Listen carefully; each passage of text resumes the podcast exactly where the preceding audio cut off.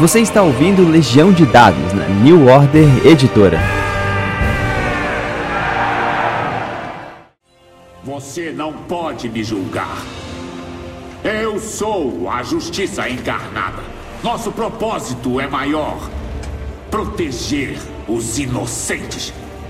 Mas se nossas preciosas leis os impedem de agir, então eu não serei mais seu irmão.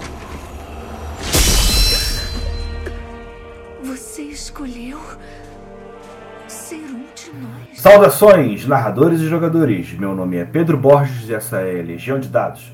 Seu intervalo da vida real para falar sobre RPG. A gente tem é, tido um resultado, uma resposta muito boa do público desses nossos episódios divididos em três partes, né? A gente já teve Pathfinder segunda edição, a gente já teve é, Chamado de Cthulhu lá atrás, já teve Conan. Mas hoje eu queria fazer um intervalo dessa série e fazer um episódio um pouco mais intimista, só eu e você aqui, porque eu estou devendo já há algum bom tempo para o público fazer uma apresentação do Crônicas RPG. Né?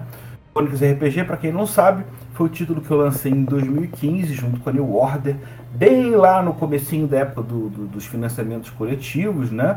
Uma época que o RPG ainda estava tendo passando por um processo de ressurgimento, né? Tinha gente no mercado ainda bravamente, a galera do Dragon, o Eduardo Caetano já tinha lançado Violentina, mas muita, muita gente ainda estava um pouco afastada ou um pouco debandada é, em função da quarta edição. Né? A quarta edição do D&D, pelo menos na minha opinião, foi a primeira né, edição do jogo que eu olhei para o livro e falei, cara, isso não é para mim. Né? O, toda a minha, minha história de envolvimento com RPG foi o único período que, eu, que houve um hiato aí. Né? Mas uma das coisas que me fez voltar a jogar RPG foi o, o, Guerra dos Tronos, né? Antes do livro, porque a série ainda ia começar, mas depois foi aquela febre que todo mundo conheceu, infelizmente com desfecho que todo mundo conhece. Eu fiquei muito influenciado nessa época e joguei o Guerra dos Tronos RPG Hoje em dia está lançado em português pela Jambô. É, eu nunca vou negar minhas influências, né? Eu sempre joguei de todos os jogos muito Dungeons and Dragons, é, muito Vampire, né? Um carinho especial com Dark Ages e estava muito envolvido com Guerra dos Tronos.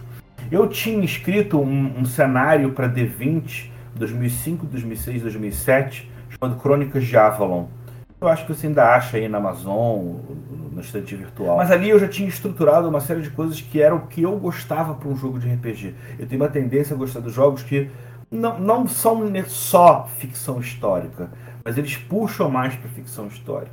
Tem uma tendência a se passar em lugares que a gente conhece, que todo mundo conhece, que todo mundo já viu no mapa mundi. Mas eu estava querendo, em função desse volta à paixão ao RPG, escrever um livro que fosse atendesse por esse lado, né? Então eu, eu pensei, cara, eu preciso trazer alguma coisa de diferente, né?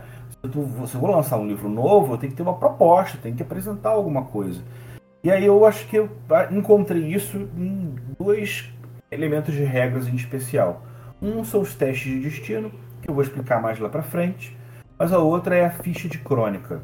A ficha de crônica, numa época em que as pessoas ainda não sabiam, ainda não existia o conceito da sessão zero, era uma, uma, uma, uma, proposta, é uma proposta de você criar uma interseção entre o narrador e os jogadores das expectativas do que as pessoas têm para aquele jogo. Ah, o nosso jogo vai falar sobre o quê? Sobre isso, aquilo, né? E a ideia veio de uma brincadeira que muitos jogos, o grupo de jogo fica lá fazendo a ficha de personagem, o mestre que deveria estar tá lá assessorando e ajudando um, às vezes fica de bobeira, sem fazer nada.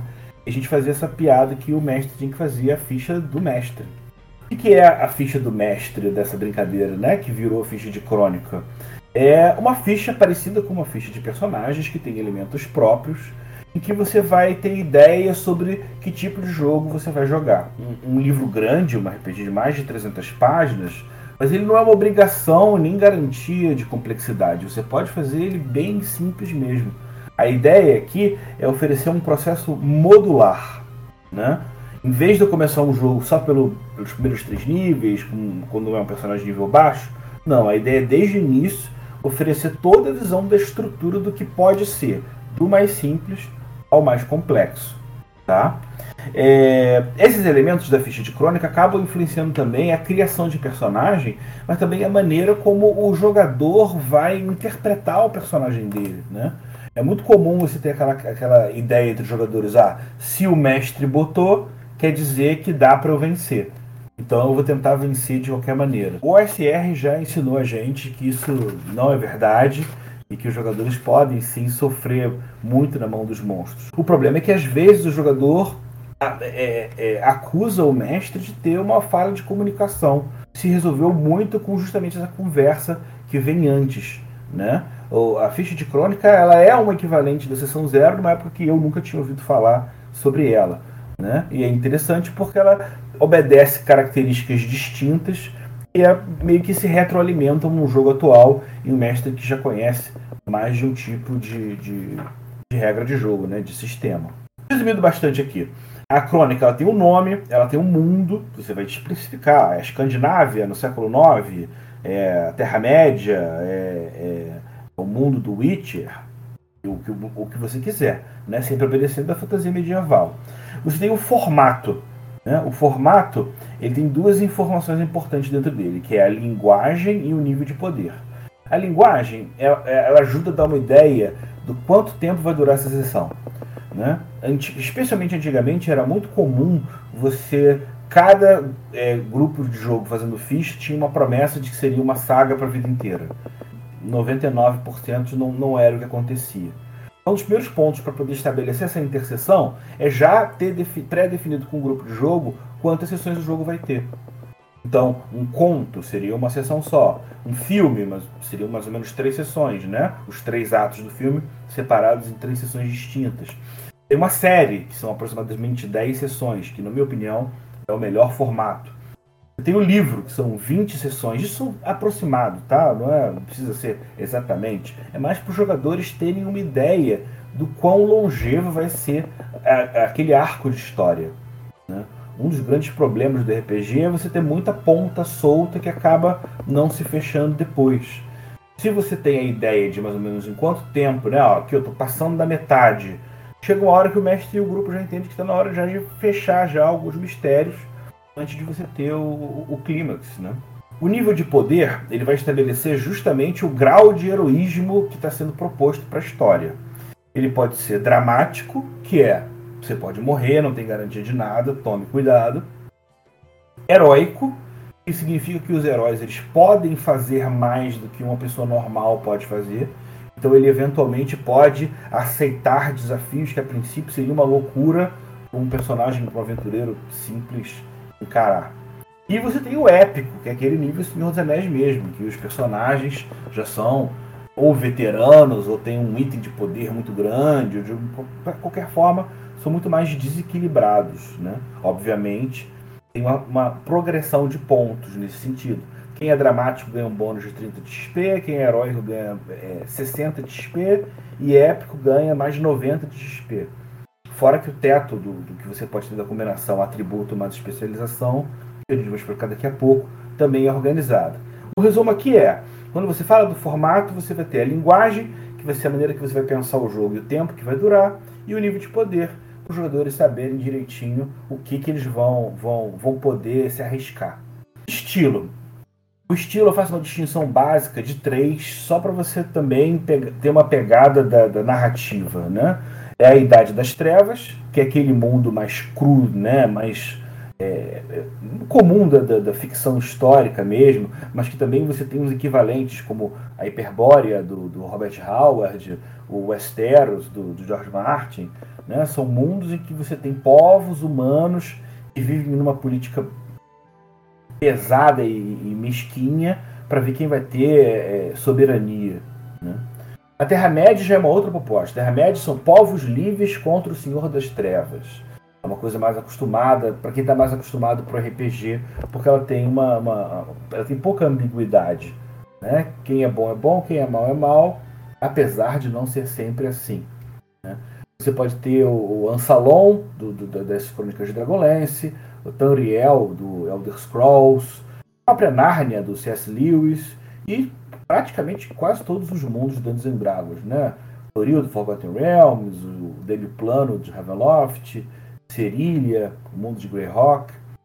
Né? Aqui você tem uma dicotomia básica em que você tem companhias de aventureiros que viajam por um mundo fantástico em busca de itens mágicos que possam fazer virar a balança na guerra entre o bem e o mal. Qualquer um desses estilos eles podem ser bem resumidos com uma frase assim.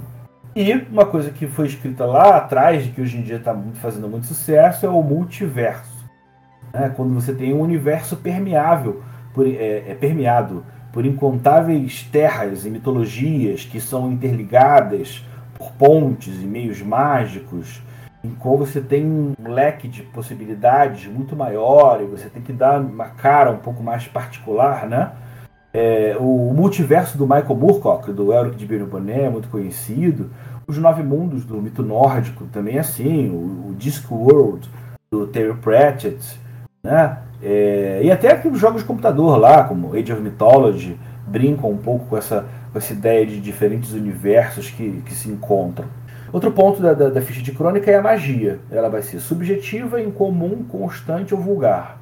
Mais uma vez aqui você tem uma progressão de uma magia que quase não existe, está apenas na cabeça das pessoas, até aquela que está tão comum que ela está até inserida na própria sociedade, né? como por exemplo no, no, no Eberron. Então, subjetivo só existe na cabeça das pessoas, incomum quer dizer que é muito raro encontrar, constante quer dizer que não é tão difícil, vulgar tem em todo lugar. É, até aqui a gente está é, fazendo um world building, né? a construção dos personagens estarem juntos aquela, aquele arco de história qual é a grande necessidade, qual é o grama inicial. Tá? É, os desafios. Quase todo RPG, especialmente de fantasia medieval, se você olhar lá, ele tem 40% de. 60% pelo menos de magia e combate. Então é óbvio que você vai ter dentro do mundo, como de né, Pathfinder.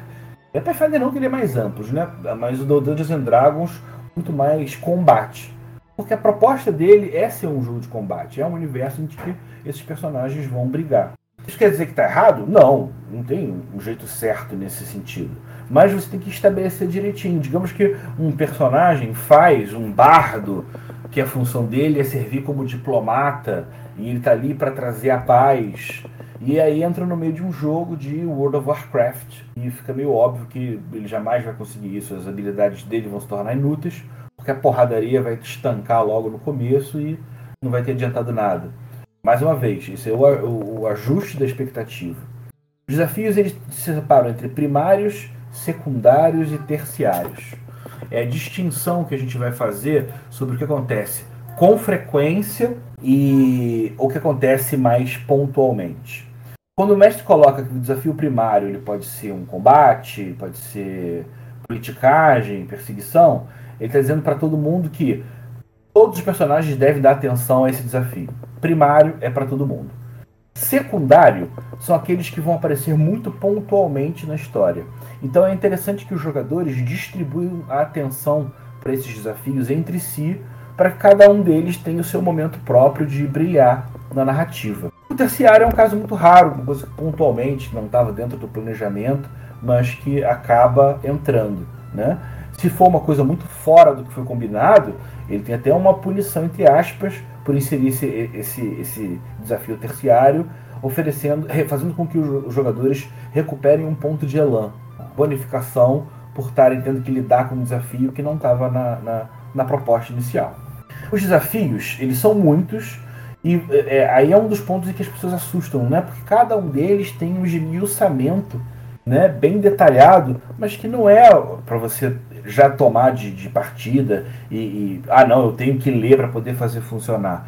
São apenas é, é, é, cada um desses desafios olhados com detalhe, fazendo um, um pensamento sobre o que, que, pode influenciar ou não. Né? Eu vou listar aqui. São batalha, escaramuça, exorcismo, exploração, infiltração, investigação, jogo, jornada, navegação, negociação, perseguição, politicagem, regência, ritual e torneio. Nossa, muita coisa, né? 15. É, mas isso aqui eu tô tentando abranger o maior número possível de coisas. Você não precisa ler todos eles, você vai só distribuir esse tanto. A palavra é, é, é, é o que basta para o jogador entender. Olha, esse jogo vai ter batalha, ah, esse jogo vai ter escaramuça. Então, beleza, tem que ter um personagem mais combativo. Ah, então não, esse jogo tem mais jogo, tem mais negociação. Tá, então tem que fazer um cara mais esperto, mais inteligente. É só essa distinção que, que solicitada nesse começo. Lembra, mais uma vez, ele fica mais complicado para quem quer depois complicar mais.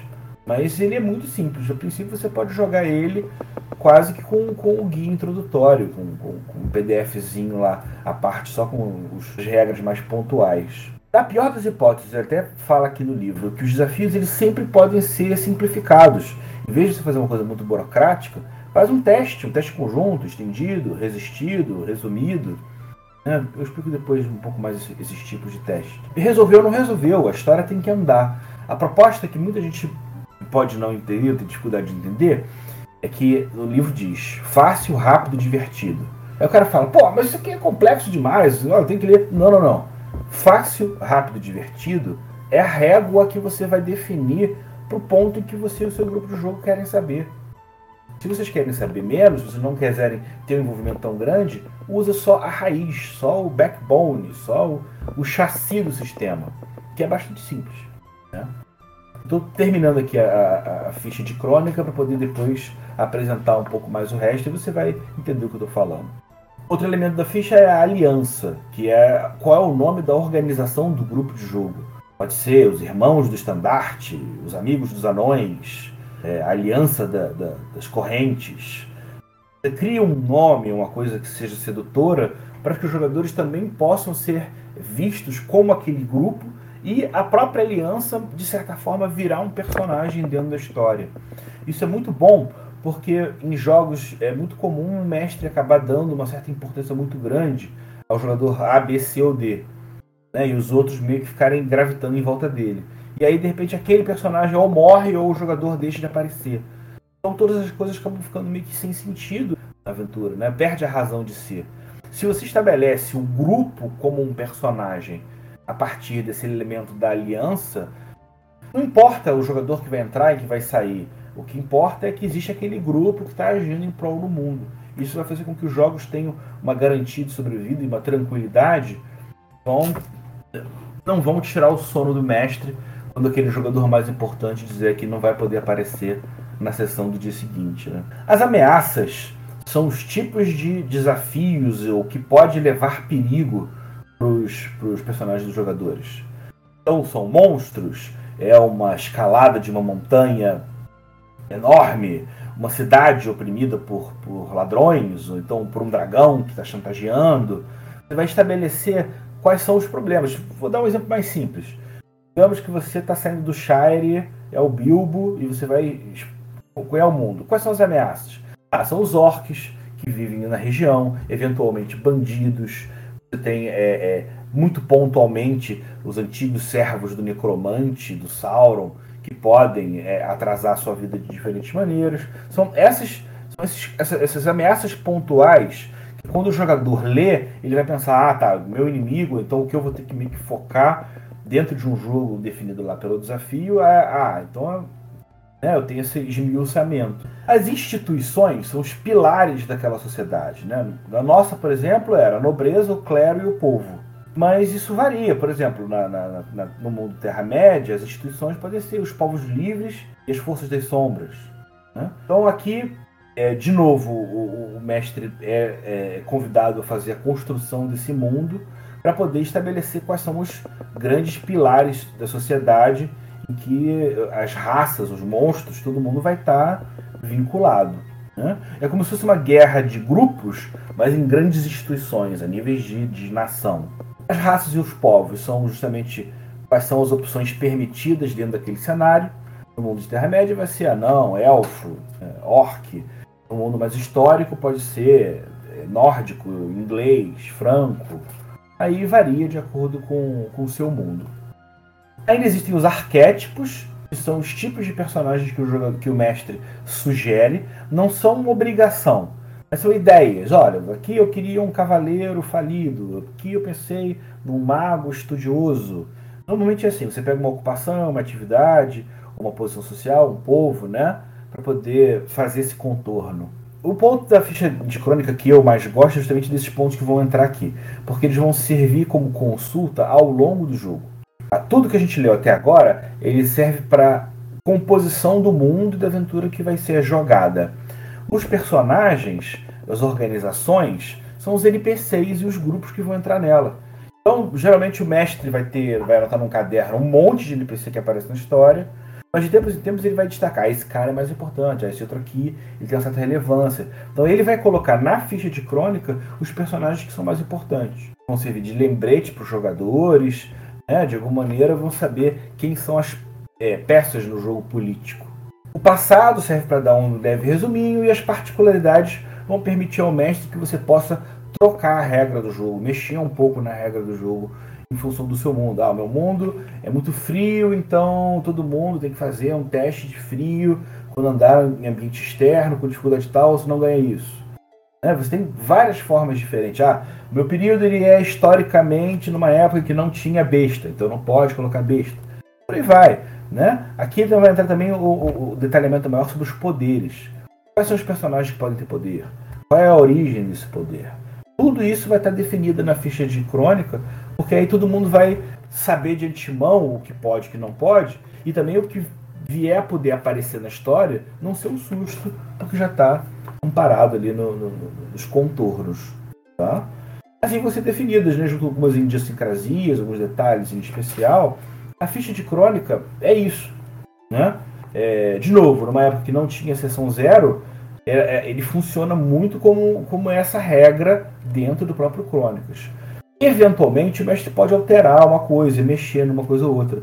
Mas se aquilo ali é basicamente um contrato social, ela não pode ser modificada sem a anuência de todo o grupo de jogo.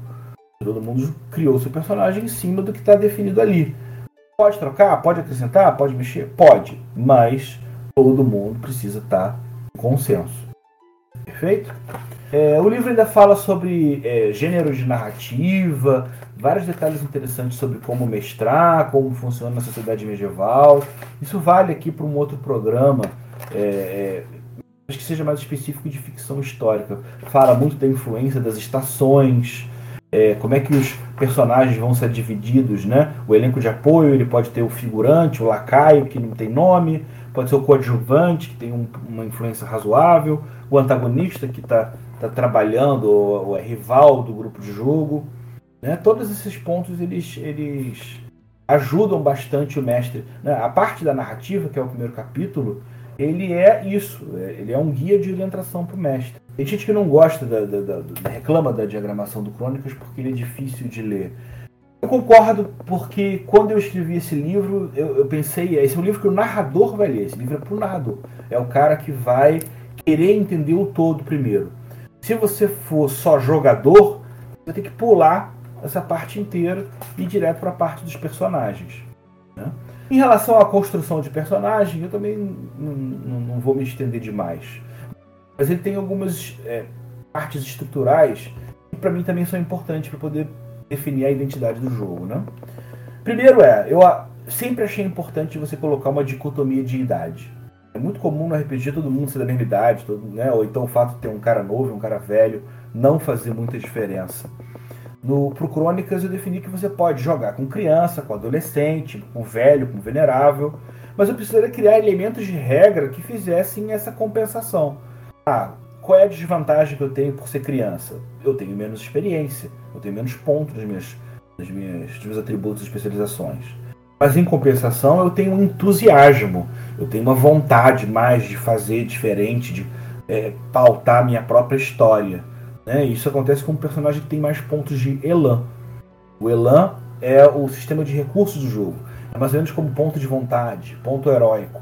A pontuação que o personagem tem para, em situações muito pontuais, ele gastar para poder ganhar um bônus no teste que ele estiver fazendo. Então, quando você é novo, você tem esse entusiasmo, você tem mais, né? Quando você está mais velho, você tem muito mais experiência, muito mais ponto. Mas você também está de saco cheio das coisas, você também está meio que comprometido pela decrepitude, que vai tirando aos poucos seus, seus atributos físicos, né?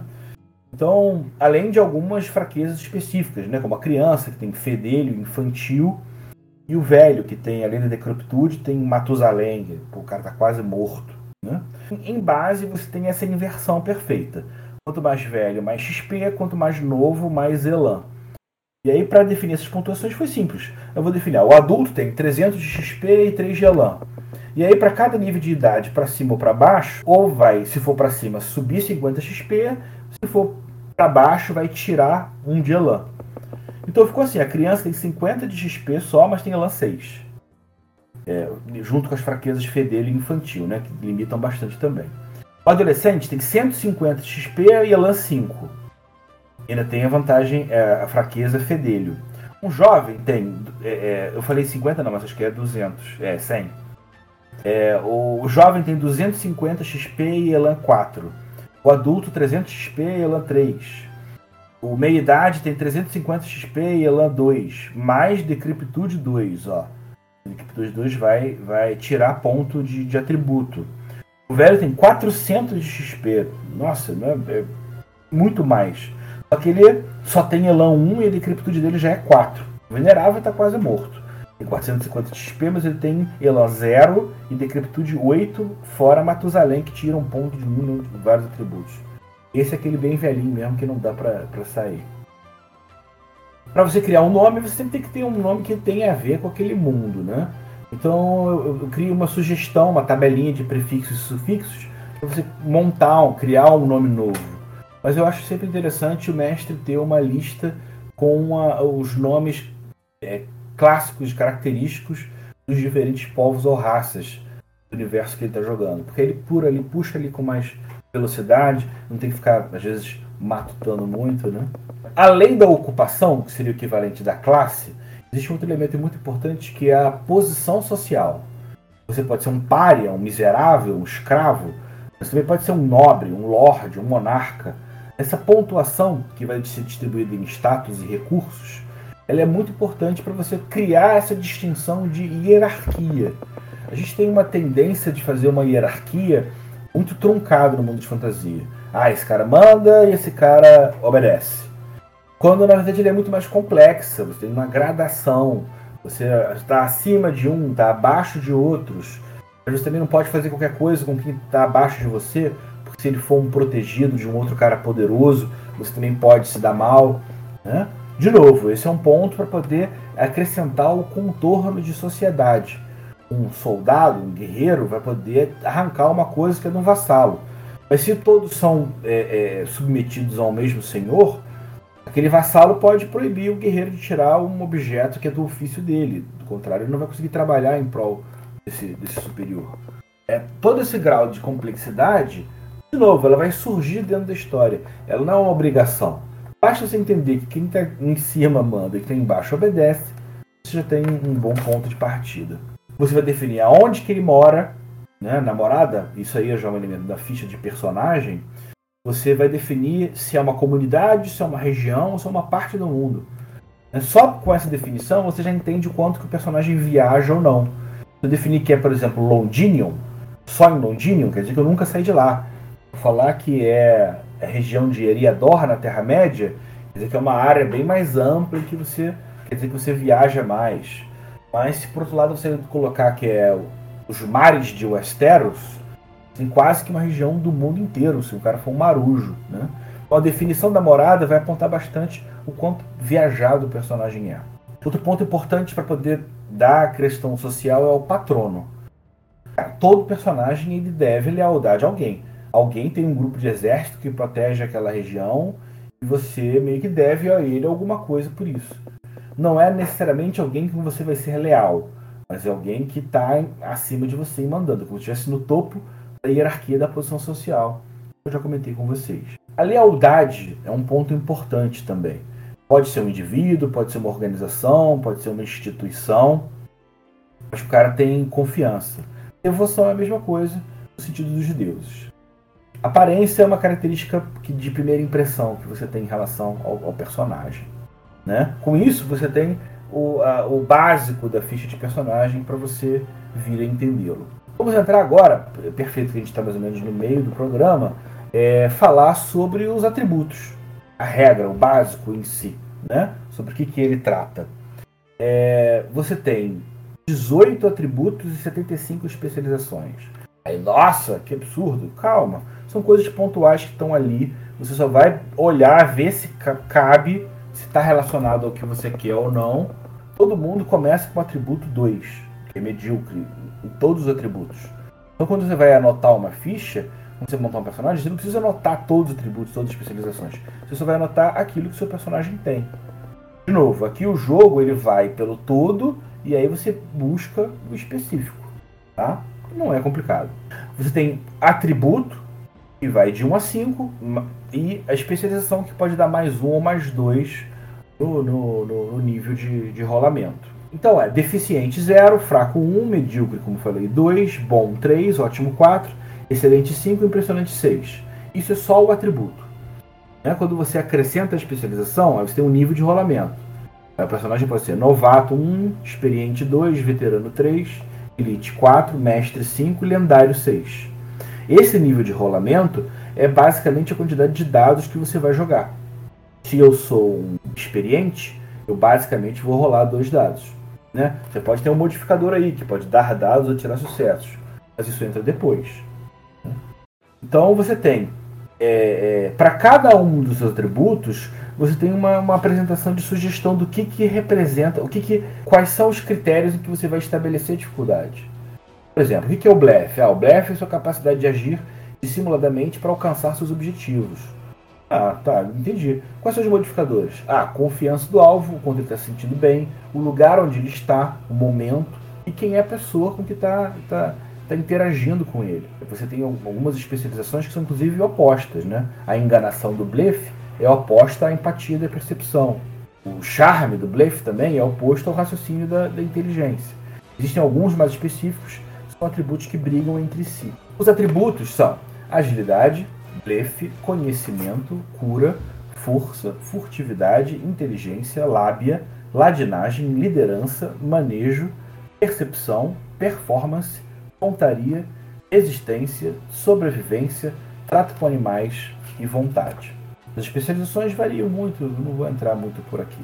O que a gente tem que entender basicamente é que a combinação de atributo mais especialização é um teste que geralmente o mestre vai te pedir para ver se você conseguiu ou não uma determinada, determinada ação. Né? Você tem, de novo, como comentei, aquele teto. Geralmente é um personagem dramático, é, só pode ter um 5, um atributo, atributo mais especialização, e o resto não pode ser maior que 4. Depois da primeira aventura até que pode, mas quando você monta a ficha, você só pode ter um 5, o resto até 4. Na aventura heróica, você até pode ter outros 5 na sua ficha, na distribuição do seu XP. E na épica, você, você pode ter uma combinação 6. Todas as outras não podem ser maiores do que 5. Aí você já tem um pouco da inserção justamente da regra do jogo com o que foi combinado na proposta lá inicialmente. O sistema de XP é muito simples, você ganha 1 a 5 por sessão, é, é, é, podendo dar uma, uma, uma alteração específica para um determinado herói, dependendo do que ele fez, e vai estar muito vinculado ao que ele está comprometido em relação à aliança dele lá do começo. Ou seja, muito do XP ele vem pelo sentido de puxar o jogador a trabalhar em prol desse grupo. Você pode criar uma exceção lá, botar na idiosincrasia da ficha de crônica, seu jogo tem mais PVP, mas já basicamente, na essência, o Crônicas é um jogo cooperativo. Antecedentes ou informações, aí eu geralmente sugiro dar uma frasezinha por cada nível de idade que você tenha, né? Na idade você tem infância, adolescência, juventude, maturidade, é, é ápice e, e, e, maturidade.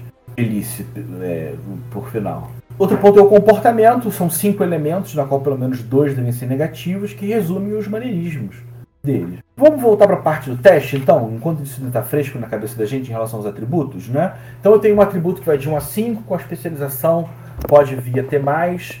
E eu vou jogar para cada. É, é, é, uma vez que eu tenho esse valor, digamos, eu vou fazer. Eu vou pular de corda de um navio para o outro, que nem no filme de pirata.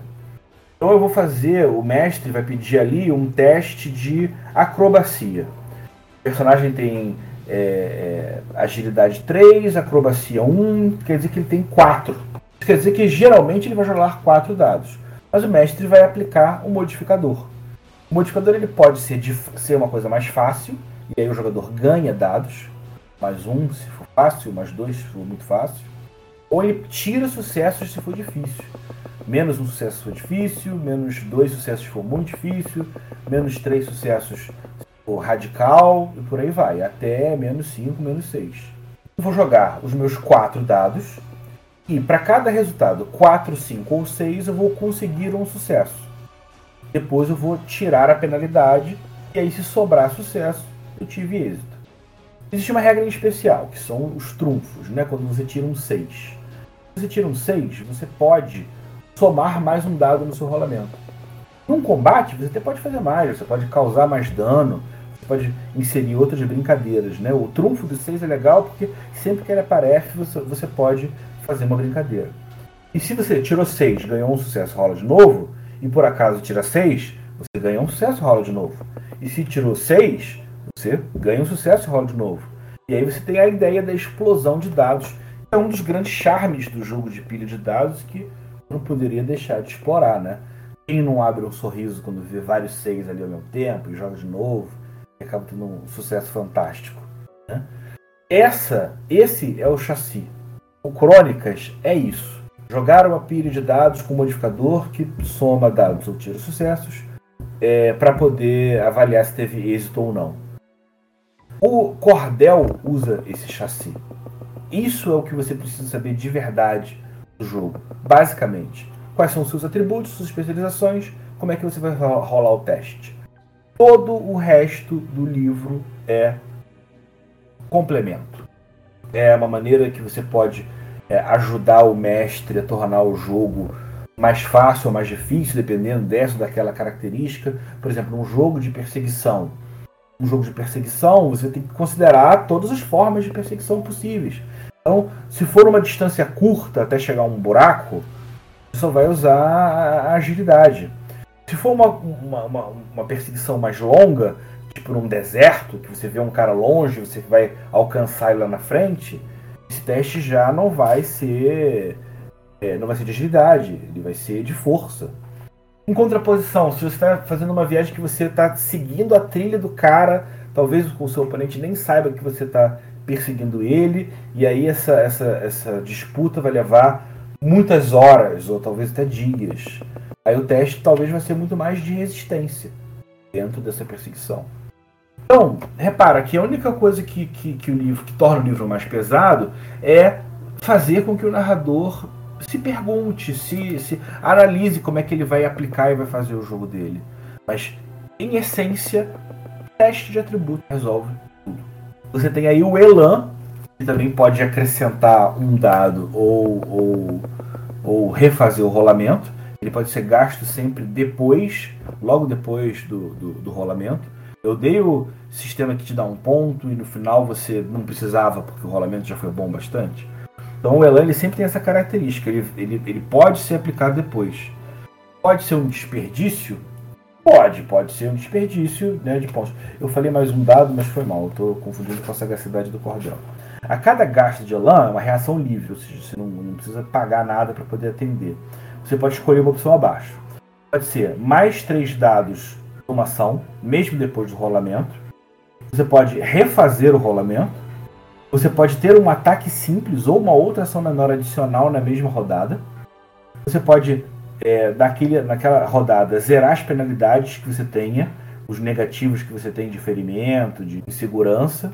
Ou você pode ganhar uma virtude até o final daquela cena.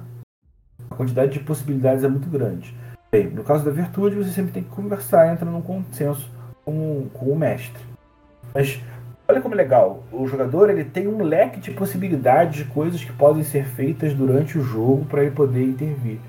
Então, quando mais o jogador conhece o sistema, mais ele vai ter realmente alguma vantagem, porque ele vai poder brincar um pouco mais com as possibilidades do que, do que o jogo oferece. Mas, de novo, a informação do Elan vem daquela informação do resuminho básico. Né? No final do, do, do Crônicas, e também já disponibilizado já na internet já há muito tempo, você tem umas, umas guias, linhas de regra, que estão todos os modificadores e coisas é, é, colocadas. É bem para você deixar na mesa de jogo mesmo, para os jogadores poderem acompanhar. Né? É... A gente então entendeu isso, que é, você tem. O jogo está muito pautado então pelos testes. A, a, a, frequência desses testes vai funcionar muito em função do que o, o, o, narrador quer, o estilo do narrador. Ele pode pedir muito, ele pode pedir pouco, mas de novo, isso aí é estilístico. Mas você também tem é, virtudes e fraquezas, vantagens e desvantagens. Vão poder aplicar modificadores ou criar efeitos especiais é, às vezes até passando por cima desses rolamentos.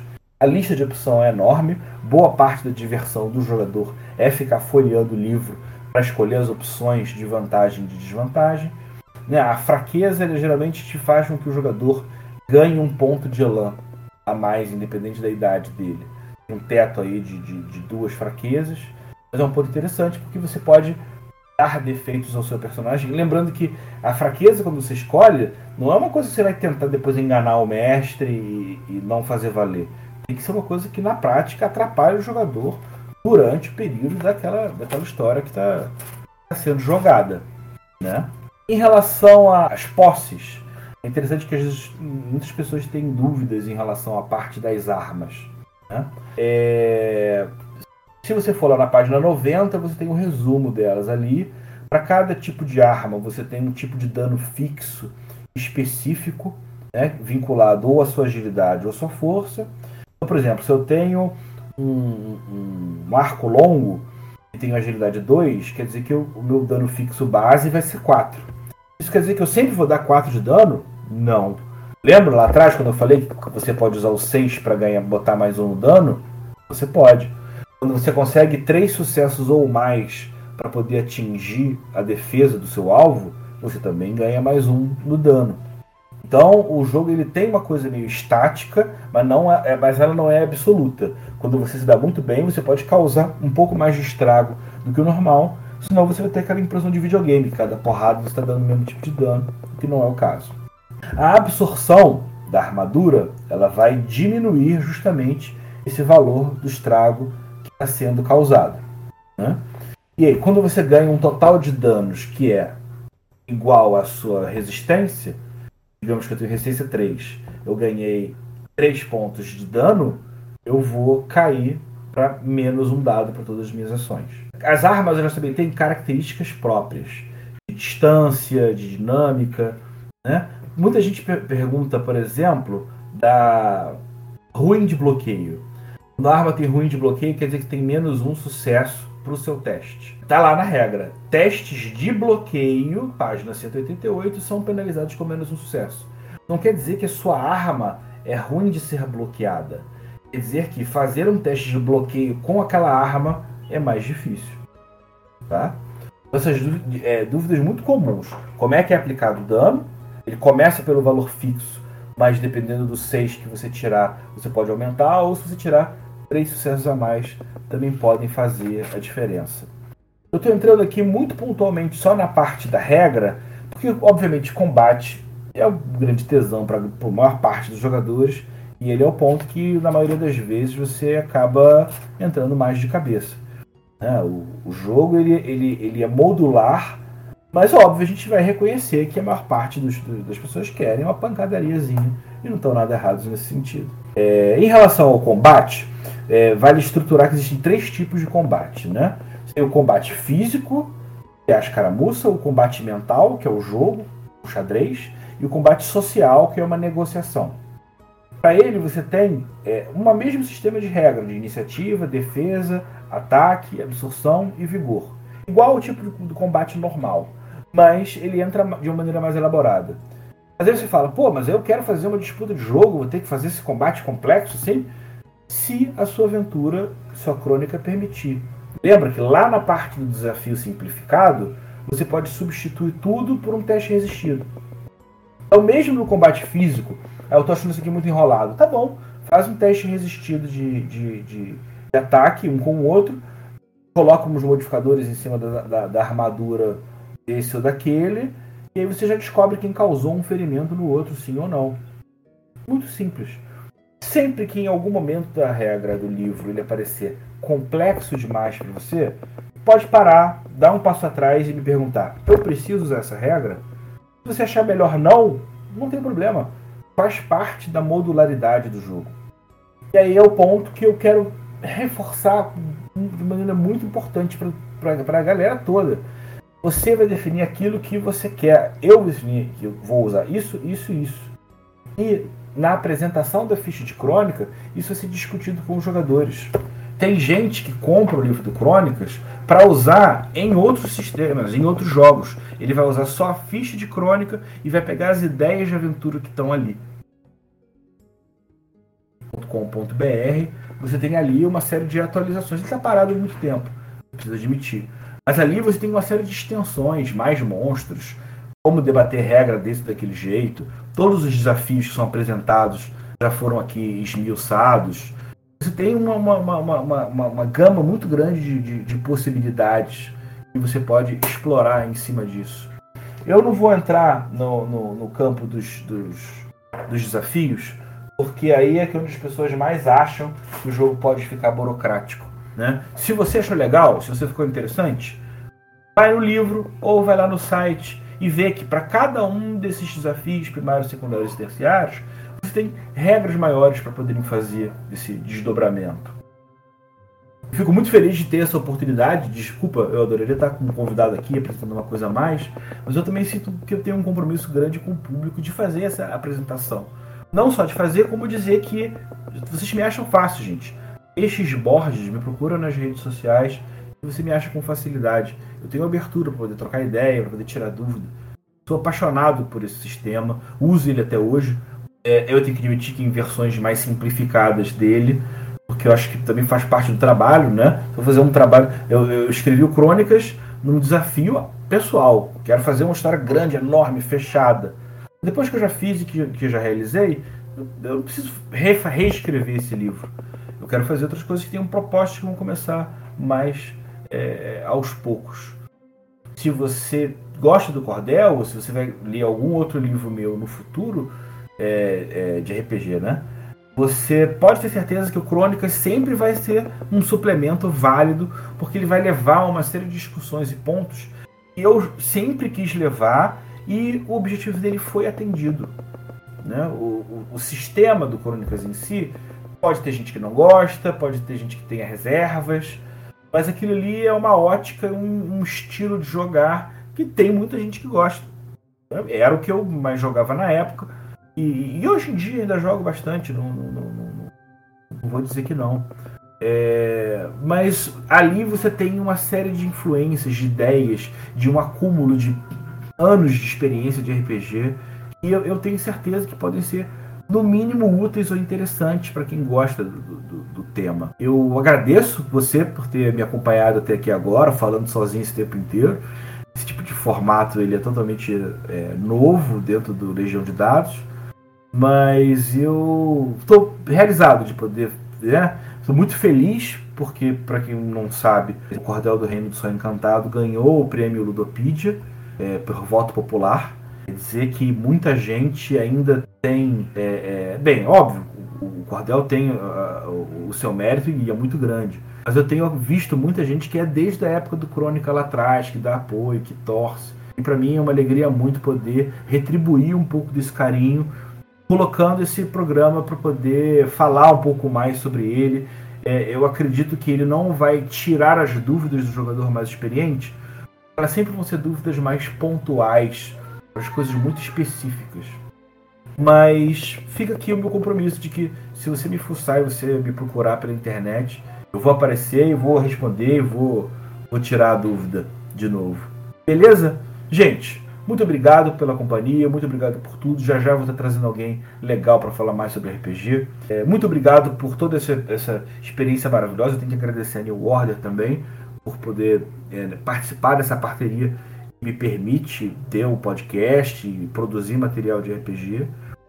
E dizer que pra, se pode para mim, cara, pode para você também. É só meter a cabeça, correr atrás, fazer contato com boas pessoas, entender o que, que o mercado quer, gostaria, ou se você é muito bom, você abre um caminho novo que, se for legal, vai ter gente indo atrás junto com você.